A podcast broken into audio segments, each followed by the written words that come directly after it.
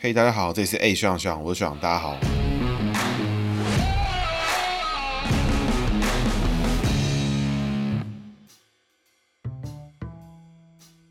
哈喽，大家好，这是 A 学长学长，我是学长，大家好，学长又回来了。那这一集呢非常特别哦，我们这一集呢要把严清标跟严宽恒一次性的来做处理哈，一次来讨论这两个人的姓名格局。当然严家呢从事政治版图的人其实还蛮多的，不过现在最为人知的就是严清标跟严宽恒这对父子档了。那我个人会觉得严清标这一家人其实蛮特别的，他们都在非常年轻的时候就，就成家了，所以严清标一家人现在是属于五代同堂的状态啊，是是相当的罕见啊。那我觉得对台湾生育率也是有帮助，然后他们也是有能力。养小朋友的人，所以多生一点确实是蛮好的。那五代同堂呢，真的是奇迹啊！像颜宽恒六十六年次，现在已经在当阿公了，我就觉得哇，真的是很厉害。好，那我们就快快开始哈，因为这一集有两个人，所以讯息量会比较大一点，希望大家就是专心的 focus 一下。那我们先从严清标开始哦，严清标一九六零年出生，四十九年次庚子年生哦，属老鼠。颜宽恒呢是一九七七年六十六年次出生，丁巳年哦，属蛇。严清标、严宽恒这两个人姓严字呢，就就知道他们家其实顾坟墓啊，顾自己祖坟，其实这种祭祖的活动应该是处理的还蛮不错。因为大姓都属于偏好的状态，算是不容易啦。那我们从颜清标开始，颜清标人际位呢，三点水，从老鼠的水本身内在个性也是乐观，也是好的。那亲字上面那个主就是主事者的这个主呢，就是大的意思。那老鼠呢是大生肖，因为老鼠在整个蛇生肖的赛跑之中拿第一名啊，所以它就是大生肖。因为它看起来很小只，但它是大生肖，这是蛮特别的地方。那底下那个月呢就比较 QQ 一点哦，一样是处于一个四败桃花格局。四败桃花格局就是听起来好像很严重哦，不过比较可以理解的情况就是他在处理人际关上面的方式呢。他跟一般人的人际理解的方式呢，比较有异于常人之处。也就是说，大家朋友相交的时候，可能我们都很知道别人在做什么事情的时候对我好，那我做什么事情的时候，别人会开心。但是有这样格局的人，就会用比较意想不到的方式讨别人欢心，或是被别人拍马屁啊，或被别人这个别人想要讨你欢心的时候，这个人反而完全接不到球。这就是属于四败桃花的格局哈。老鼠碰到月亮，因为月亮里面藏兔子，所以走子午酉卯这个四败桃花之格。那这部分呢，其实我觉得就参考在他交朋友。跟人际上面有一点不一样的地方，但是他人际位的重要的部位呢，其实都还是处于很好的格局，所以这四败桃花就是一个需要特别注意的地方。那会怎么呈现呢？其实不确定，因为只要你没当到他朋友，其实你很难知道是什么情况了。那我们接着看他事业位的部分，就是年清标的标志。年清标的清是清洁的清，清洁六六的清哦，标是这个这个标准的标，标案的标哈，就是一个木字旁上面一个西，底下一个士。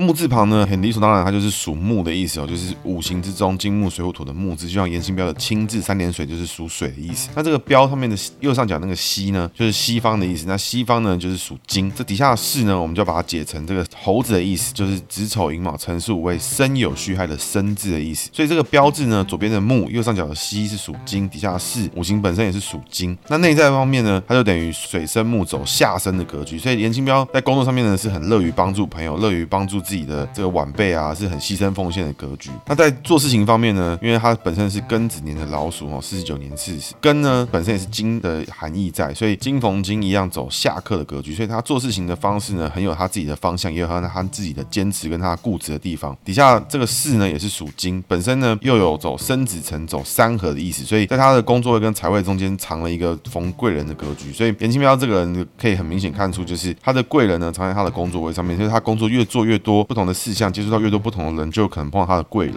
那就五行来看呢，这边呢还藏了一个金生水走上升哦，所以他在工作位上面真的是他很重要的部分。所以严清标可以看到，他是一个不会想要主动退休，而且他有事情可以做，有事情可以忙，其实是他很重要的一件，也是他人生中很重要的一件事情啦。那基本上呢，这格局大家可以来看哦，就是一个我觉得还蛮有意思的地方。怎么说呢？因为他的财位呢，刚刚提到他水生木走下生，是很希望牺牲奉献，但是呢做事情又是固执，本身呢又逢贵人，所以这格局呢，今天他走到一个。这个老大的格局，我觉得哎，真的蛮合适的。为什么呢？因为他很喜欢帮助底下的人，谁喊的有事情哎要帮忙，他一定挺他。但是呢，用他自己的方式走下课的格局来做，然后呢，帮一帮又会逢贵人，所以事业越做越大。所以这个格局呢，当老大其实真的是莫名其妙的，蛮适合的。不过在人和上面呢，可能就要稍微注意一下，可能这个四败桃花之格会让他在交友上面、人际上面会出现一些奇怪的 trouble 跟状况了。那接着呢，我们来看一下眼眶痕哦，眼眶痕的格局呢，其实也就是可以看出这个来自父母亲的爱啦，怎么说呢？我们一步一步来看哈。首先，这宽横的宽，这个宽就是这个比较宽的宽，宽敞的宽，心宽体盘的这个宽哦，就是一个宝盖底下一个草字头，然后底下是一个这个开门见山的见加一点。那这个见呢，我们就可以把它看成底下是撇脚，就脚开开的意思，就是像那注音符号呃的那个开开的意思，就是脚开开的概念。那上面那个见呢，我们把它拆成洞穴的概念哈。那我们可以仔细看到，就是它是属蛇，因为年宽横是六十六年次的蛇哈，所以本身是属于丁巳年。那丁呢是属火，但是它的姓名之中其实几乎没什么五行元素，几乎都是走这个生肖喜忌比较多，所以它的宽字有宝盖、有撇脚、有开口、有草头。其实对于蛇来说，只有撇脚是比较不适合的地方，因为十二生肖的生肖呢，其实没有人能适合撇脚，尤其蛇是没有脚的部分，所以他内心呢是想比较多，内心是很多奇奇怪怪的想法，甚至他也是会把这个舆论放在心上的人。所以各位哈，可以看到就是陈柏惟呢，作为他的竞争对手，在同选区里面，两个人的性质其实都是一个对于这种政治攻击啊、舆论啊这种奇奇怪怪的评论，都是会放在心上的人。所以本身这两个人内心都偏敏感，所以在外在形象上面看起来，你会觉得这两个人哎，有些地方是有一点相似的。那属蛇的话呢，逢宝盖、平原、开口都是很好的概念。所以严宽恒这个人，你跟他相处的时候，其实也是和和气气、顺顺利利，他不会跟你什么很强势啊，或是一开口闭口都是那种杀人放火，也不会有这种事情。他本身呢，相信他人也是非常 nice 的。那接下来我们讲他的事业，恒呢就是这个钻石，就是很久远，一颗永流传这个恒哈。那这个恒呢是竖心旁，右边是一个那个艮，它那个艮怎么解释我就不知道，但是大家应该可以知道那个很久远的那个很，永恒的恒啦。那竖心旁呢就是吃肉的意思，所以属蛇吃肉，它的财位就好。本身呢也很懂得这个什么样什么时候会有所得，做什么事情是有条理，什么时候做事情呢是有优先顺序，做什么事情最好，它是很有概念。那那恒字右边呢，我们把它看成洞穴来看，所以本身工作位、事业位上面眼眶很的恒字是过关哦，所以他的工作位、事业位其实是一个默默低调过得爽的概念哦。所以各位可以看到一件事情，就是颜清标呢，这个人的个性比较强势，然后这个做事情的方式呢，更是这个很多下课的地方在，很容易就会有一些比较强势的作风啊，跟比较老大方式的这种做派啊。那严宽恒相比起来就是比较低调。那这边呢，为什么我们前面可以提到，就是说从姓名学上面来看到，这个是严宽恒的名字是有浓浓的来自于父母亲的爱。因为我过去呢有很多经验，就看到就是说很多这种成功的企业家或者事业做很大的人，他的晚辈的名字呢，反而都是留的就是这个财位很好啊，或者是就是比较低调啊，这种感觉就是可以看出来，就是他们在取名的时候呢，他默默的把他的内心希望下一辈可以过好生活的这种概念呢，是很强烈的灌注在这个名字之中。他因为我们的经验就发现，就是说这个父母亲在取名字的时候，心里面有所期待的时候，往往就会呢取到比较跟他期待的东西相近的这个名字在。那当然也有可能呢，就是他有请人算了，这是另外一个说法。但是呢，越希望你的小朋友、你的下一代有什么样的个性、有什么样的特质的时候，你在取名的时候，往往就会选到这种比较相关的字眼。但是呢，通常这种取名，只要你许愿的时候，在灌注你的心力的时候，比较没有你的分寸的时候，就很容易不小心取到那种比较夸张的做法。比如说，你希望你的小朋友跟他的朋友很相处的很多，他有很多朋友在，那有可能一不小心，这个小朋友他就变成为一个这个对朋友牺牲奉献到极限的一个情况。所以，怎么样掌握那个分寸，还是需要这个这个父母亲好好教育跟好好的审慎选字啊。所以在姓名学里面，我们常常看到就是父母亲的选字呢，是有点把这个爱传给下一代的感觉，其实也是蛮有意思的。甚至有隔代有那种阿公阿嬷取名的，会看出就是长辈对于晚辈的这种期许跟希望。那从从颜清标、颜宽恒这两个人的名字上面来看，就可以知道说，其实颜清标肯定是很希望颜宽恒能够过好日子，这种太煞气的生活就不要他再过，希望他更能够舒适、舒服，然后快乐的生活的，往有这种期许在这里面啊。所以相对来看呢，就可以知道就是说，颜清标本身他是属于这种老大性格啦，做事情强势啊，个性呢又是乐观啊，又有他自己的风格在。虽然说在人和上面可能未必呢跟大家想象的一样这么四海完全都是他的兄弟，可能在相处上面呢是有一点奇怪之处啦。不过他做事情风格强烈，对别人又好，工作又逢贵人，这种格局算是蛮特殊的。那到他到严金彪的儿子严宽恒的时候呢，这个宽恒这两个字对于蛇来说就相对的保守跟低调一点。所以各位可以看到，在镜头前面严宽恒其实也是低调啊，偏腼腆这种感觉，并不会很积极的做一些有的没有的事情啊。当然最近呢罢免的风头正旺，所以难免呢会有一些跟平常不一样的严宽恒出现在镜头前面。那以上呢是针对这个目前严家两个政治人物比较大咖的，我们做一个。讨论，当然他后面其实还有好几个兄弟姐妹，像是这个严宽恒的妹妹严丽敏，现在是台中市的市议会的副议长，那都是很大咖了。那不过今天呢，我们就专心讨论这两个人。那主要呢，其实会讲严清标跟严宽恒，明显呢，就是因为最近这个陈柏维的三 Q 罢免案正风头正旺，所以呢，就针对严家父子做一个讨论。那很多人呢会说，就是这个严清标是什么黑道啊，什么黑道老大啊，然后过去在地方上多黑多黑什么。但我想跟大家分享，就是说，其实角头来由呢，是从纵贯线。就就从这个铁路在一九七八年的时候开通出现。那一九七八年这个台湾台铁的西部干线里面开通的时候，电气化成功，就是等于在台湾的交通革命上面整个做了一个很大幅的改动。因为为什么呢？因为在那个年代呢，其实警政系统跟民政系统还没有完全数位化的时候，今天有一个人在台北做了一件什么事情，然后往南下绕跑跑路，有没有？那在南下可能南部的警察就不知道这个人长什么样子，这个人叫什么名字，搞不好都还需要公文传送啊，用寄的啊，才知道说啊有一个台北的人跑到哪里了，然后大家要这个打起精神要来看一下到底谁是这个陌生人，这样。所以在那个年代呢，就有很多这种一旦交通打通了，纵贯线通了，就有很多这种奇奇怪怪的事情发生，像是要要兄弟要找人家要跑路费啊，要什么事情。所以在那个年代呢，纵贯线的来由会导致很多老大开始有名声，像比如说从台北一路跑到哪里啊，你在海线会碰到哪个老大啊，找谁帮忙啊，谁做生意做得好啊，你跑到台中找谁，跑到彰化找哪个大，都是这种概念来的。所以各位可以知道哈，就是这种全国性的这个。这个怎么讲？这个特种生意的这个经营者，像是黑帮老大之类的，也是在那个年代开始逐逐步的做串联，逐步的整合。因为那个年代呢，如果外省挂在全国有办法串联的话，那我们今天本省挂的要不要串联？要不要一起合作做大生意？要不要要不要从这个农渔会买菜卖到台北去？台北要卖给谁？成这都是很多需要很多串联啊，很多需要很多合作。可是呢，在那个年代，其实是威权体制之下，政府或是公家的管道资讯是很相对。不流通的情况下，你就只能靠人脉啊，靠认识谁，靠认识哪个短，出什么事情了？今天货款不齐了，找谁去讨？这都很需要这种地下经济来做这个抗衡啊。所以可以理解，就是说，在那个年代呢，就出了很多这种地方的角头老大，像是不管像是严清标啊，其实在台北也有很多像罗福柱啊，就很多很多这样的人，包含像彰化还有萧景田啊，其实短还真的是还蛮多的。那大家都有各自厉害的地方跟各自海派的地方，我想这就不多做讨论。那我今天呢，其实在做严清标跟严匡衡这一集，其实并没有想对严家做什么这个严重挞伐了，因为我觉得严家做什么事情那是他们地地方的选区，他们对得起当地的人，我觉得那其实就 OK。然后我今天想真正讨论的事情是什么呢？就是呢，就是现在的这个朱立伦呢，这国民党呢，跟这些战斗蓝呢，其实我觉得就是 打的算盘真的是低级兼恶心，而且我觉得非常的恶搞了。那怎么说呢？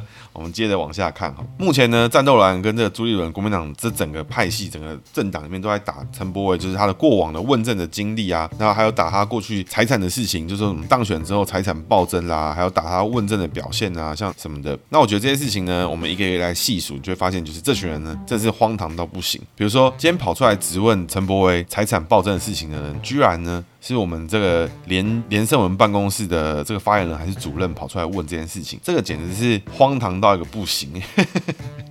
那那你怎么不问一下？就是说这个连家这个财产怎么暴增的？然后这个几百亿怎么上富豪排行榜？那我觉得这个事情呢，这个连家很多律师在，那我们就也不多做讨论了。大家相信 Google 呢，就可以知道过去呢有多少荒唐的事情是在连战在当什么。角色的时候发生的，连振东在当什么角色时候发生，这个 Google 上面有很多答案。那我们过去的节目呢，其实有做到。那还有打问政表现的，就会发现一件事情，就是朱立伦呢跑出来主打这个陈柏惟在立法院的问政表现啊，提了什么法案啦，什么如何如何的，还有他的出席的出席率啊，还有咨询率啊，什么什么这些事情，就提出一堆莫名其妙的错误数据啊。那我觉得这个呢也是合理的，为什么呢？因为朱立伦呢本身他并没有民意代表的经验啊，他也是稀里糊涂的就过了。那我觉得这个 这很国民党啊，我觉得莫名其妙。然后没想到呢，这个问政表现一打呢，发现就是打到一堆表现比陈柏伟还要差的国民党立委，包含颜匡衡呢过去的出席率跟他的质询的状况跟提出法案的情况，其实呢都远远不及陈柏伟现在的表现。甚至呢挖一挖还会发现，就是说当年黄昭顺还找了颜匡衡一起来联署，说要开放一个什么长照的这个法案。那这长照法案一开呢，就有人说是长照吴三桂，为什么呢？因为他开启了之后呢，中国人就可以借着依亲啊或什么方式来台湾使用台湾的健保资源跟长照资源。这个在 Wikipedia 上面。都有出现过。好，那他甚至还提到，就是说这个陈柏会有前科啦，曾经曾经在这个电动间涉赌啦，然后还有这个陈柏惟肇事逃逸。那我想，这整个。法律跟这个刑罚跟监狱系统，还有你在定罪什么这些事情，其实很大一部分就是告诉这个人你做错了，那你必须要付出代价，你要么是受国家的刑罚，你要真心忏悔，你要做出你的弥补的地方，你要受罚金，这是最被动的部分。那主动的部分是看这个人，这个犯错的人，这个犯法的人，他事后呢有没有自己的真心的改过向善。那我觉得今天陈柏惟犯过的错跟谁犯过的错，我觉得这个错误你要去做互相做对比，是一个不合逻辑的事情，因为每个人犯过的错跟他犯的对象，每个都是独立的事件。好或不好与否，其实都很难一般人做评论，所以才需要法律存在，才需要一些最基本的被动式的这种司法啊，这种调查什么，来用法律、用法院来判一个最基本的裁罚。讲这件事情呢，其实也不是要替陈伯平反说啊，他他其实当初多么做的多应该，也没有没有这种事情。但是呢，如果今天战斗蓝这些国民党这些人想要打这个曾经犯过法、曾经有前科或是有案底的人，就不能够被政坛接受的话，要打这个论点的话，我个人会认为，这国民党可能议长会掉好几个啊，这个议员也会掉这更多。那甚至你们能选能出来选政治人物呢，又变得更少，党员呢也会少很多。那为什么今天这些战斗蓝要打这个前科议题呢？很简单，因为这些战斗人呢都在台北，都是这些外省精英啊，这个从小呢家庭环境都还不错，所以离犯法呢可能有好一段距离。但他没想到的是，在全台湾各个地方有很多人，有很多加国民党的加盟组呢是有很大量的案底存在。那今天呢，这群战斗蓝，这群精英蓝，这群在台北市出发的这些人，认为说啊，你这个犯过错、犯过法有多么的不对。我坦白说一句，今天呢，你国民党要打这件事情。会不会你先打到你们家议长？会不会打到你们所有人？那你确定要打这件事情吗？你打了，如果你认为今天有人来支持陈柏惟，就就是等于支持肇事逃逸。那今天支持严清标代表什么意思？今天支持萧景田代表什么意思？今天支持严宽代表什么意思？支持一大堆政治人物，那国民党又代表什么意思？那我觉得这是不是没完没了？所以战斗人这群人之所以低级呢，是是来自于哪里？因为我们可以从罢免成功与否的结果论上面来看的话，今天呢成功的罢免掉陈柏惟了，代表什么意思？代表呢朱立伦领导国民党有。有功嘛，对不对？代表呢，战斗蓝战力惊人嘛。把民党干死了嘛，干死侧翼嘛，对不对？这鞠躬绝尾。那今天呢，如果罢免失败了，对不对？是什么原因？就是哎，民进党呢权势滔天嘛，这个南瓜党政资源嘛，想保谁就保谁嘛，对不对？然后呢，地方上呢，严家地方实力又不够，有没有？又输给了陈柏惟，又输给了民进党，所以地方上呢是输严家的。整体上面呢，战斗蓝没有输任何人，最多呢就是朱一伦稍微被打脸。那朱一伦只要说啊，抱歉哦，这个罢免案开始之初呢，这个由我们江启臣主主席这时候主导整个台中的布局，然后我当时接手的时候可能并不是那么熟，所以这个我想我们战斗蓝，我们党中央呢是虽败犹荣啦。不过地方上的情势已经变了，地方上可能这时候呢，严家是不是很尴尬，对不对？这个情况我们来看，就会知道说，赢呢是国民党赢的，是整个国民党倾全党之力来力拼，要来拼这个罢免陈柏惟。那输呢，输掉了是什么？就是输在严家不够力嘛，对不对？输在地方上面，地方票输给民进党，输给陈柏惟嘛。那各位觉得这个事情是不是战斗栏里面是？这个稳赢的 怎么选？结果不管是怎么样，战斗栏有操到兵了，有练到兵了，甚至呢吸到地方的派系，甚至把这些人名声都打出来了，还可以在这个政治节目上、政治节目上面大刷存在感。但是呢，输了的话是输谁？是输严家下一次选举啊！你今天你连罢免都被打脸，那你下次选举你还要不要选？你议员人家会不会想要动你？那你今天严家后面有没有 say 函？要不要处理这些帮助你跟地方的人士？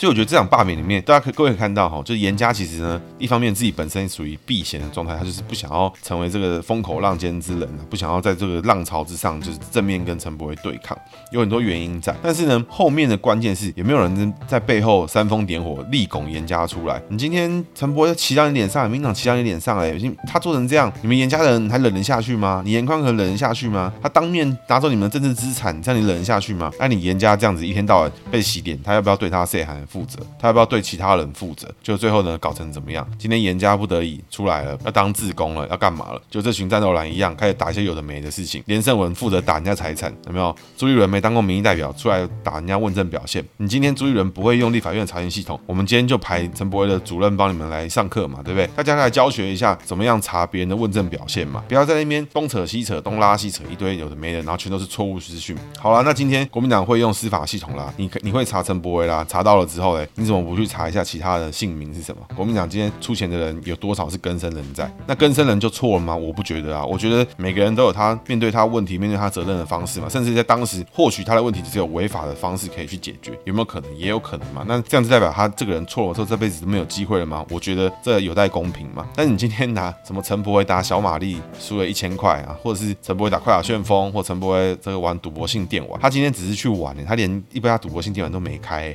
那你今天开赌场了怎么办？怎么处理？对不对？那我觉得这事情就是莫名其妙。那打这些事情的人是谁？是严家出来打吗？绝对不是嘛。对不对？严家绝对不会傻到说拿你的案底什么事情来跟你对打，那一定是谁出来打？一定是打了不痛不痒的人，打案底不痛不痒的人才会出来打这件事情嘛？那你朱立伦有没有负责？你今天打到最后，选区伤的是严家。有没有人要出来负责？没有嘛？那个选区严家自己负责嘛？但是国民党的党政形象是谁负责？朱立伦嘛？所以这些人、这些战斗蓝、这些党中央的人，一天到晚打得跟鬼一样，一天到晚往死里打，为的是什么？为的是要对国民党的支持者负起他的责任，告诉大家说：哦，我朱立伦上来之后，我把民进党当狗打哦，我把民进党当成什么打了？但是呢，今天地方上的选举呢，我们党中央也控制不了啦。你输了不能怪我啊，对不对？那、啊、这种方式一弄下去，最后赢都是赢谁？国民党大家一起赢的嘛，对不对？输是输谁？输严家的啊，啊，这种事情你。觉得合理吗？那、啊、我是觉得这严家真的是蛮有点可怜啊。像严宽和严清标现在这个情况是怎么样？就是被逼着头洗下去了。你今天不过了，哇！这个这个绕鬼下去是不得了的事情哎，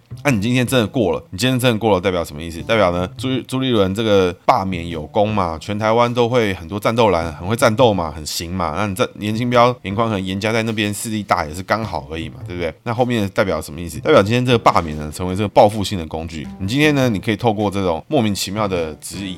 那你只要靠你地方组织够强，你随时可以进行报复性的罢免。那我就觉得这件事情，哎，会留下什么事情？我想严家应该很清楚，国民党呢是不是清楚？我想也很清楚。但是呢，要不要这么做？要。为什么？因为再不这样做呢，就会发现一件事情，就是国民党呢没有掌控议题的能力。他们除了被动的去接受这种公投啦，被动的接去接受张亚中这种莫名其妙的中国统一的论述，接受民进党的议题定调，他只能作为反对党之外，国民党没有办法设定任何议题上面的攻防，他只能被动的去反对民进党的进比如说民。民进党进来住，那国民党就反。那我问你，今天呢？你国民党想要二零二二当选之后，你想要带台湾人去哪里？二零二四有国民党的党籍的总统候选人出现了，他要带台湾人去哪里？是像张亚中讲的那样，带着整全台湾去北京谈和平协议，是这样吗？还是你要成就什么国家统一的大业？还是你想要做什么事情？还是就是一群人跑上来说，我们国民党要重返执政？你到底想怎么样？我觉得没有人知道。接下来呢，是今天学长的姓名学小技巧。那今天要分享的呢是蛇吃肉啊，就是眼眶横属蛇，那这个竖心旁呢也是肉的意思。那蛇吃肉呢就是爽啦，因为蛇是蛇生肖里面少数几个肉食性的动物，所以吃到肉呢代表这个人呢很懂得去保存自己的实力。所以各位可以看到，眼眶横呢它的地方上面它厉不厉害，会不会选举，我觉得他都是会的。但是呢，他其实也知道做什么事情是对，什么事情是好，什么事情是该做，什么事情是不该做。他今天呢进到这个罢免的这个阶段的时候，他会发现一件事情，他今天头不跟着洗下去的时候，最后呢一定是他吃亏。那他洗过了，他可能还有。机会赚，他就不得已不洗下去了。各位可以发现一件事情哦，颜宽恒呢，在过去这件这段期间里面，他一直都不会是议题的主要定调的，他其实就是默默在后面有红利，有东西可以赚。我觉得那样对他而言就是一个很不错的一个方式，因为财位好的人呢，他会取得胜率高的方式，所以我平平安安、顺顺利利的能过能够过关，这样是最重要的事情。其他呢，我要不要出去拼人面，要不要去拼有可能大赢或大输的事情？那财位好的人就不认为这个事情是必须要做的事情。那这是颜宽恒的特性，所以各位可以看到，颜宽恒其实他的名字是还蛮不错的哦。所以在问政上面呢、啊，或者是为人处事上面，其实颜宽恒都是属于低调啦，大家会觉得这个人很讨喜、好相处的这个格局。甚至呢，颜宽恒可能还蛮喜欢陈柏维的，为什么呢？因为这陈柏维的名字给颜宽恒看，他们其实相处起来也不会也不会不好相处哦，搞不好两个人其实相处的还不错。所以在整个罢免事件里面，把政治议题定掉乱七八糟，把政治议题弄得莫名其妙的人是谁？那我想就是赢了有功劳，输了没烦恼的这群战斗以上时间节目，大家拜拜。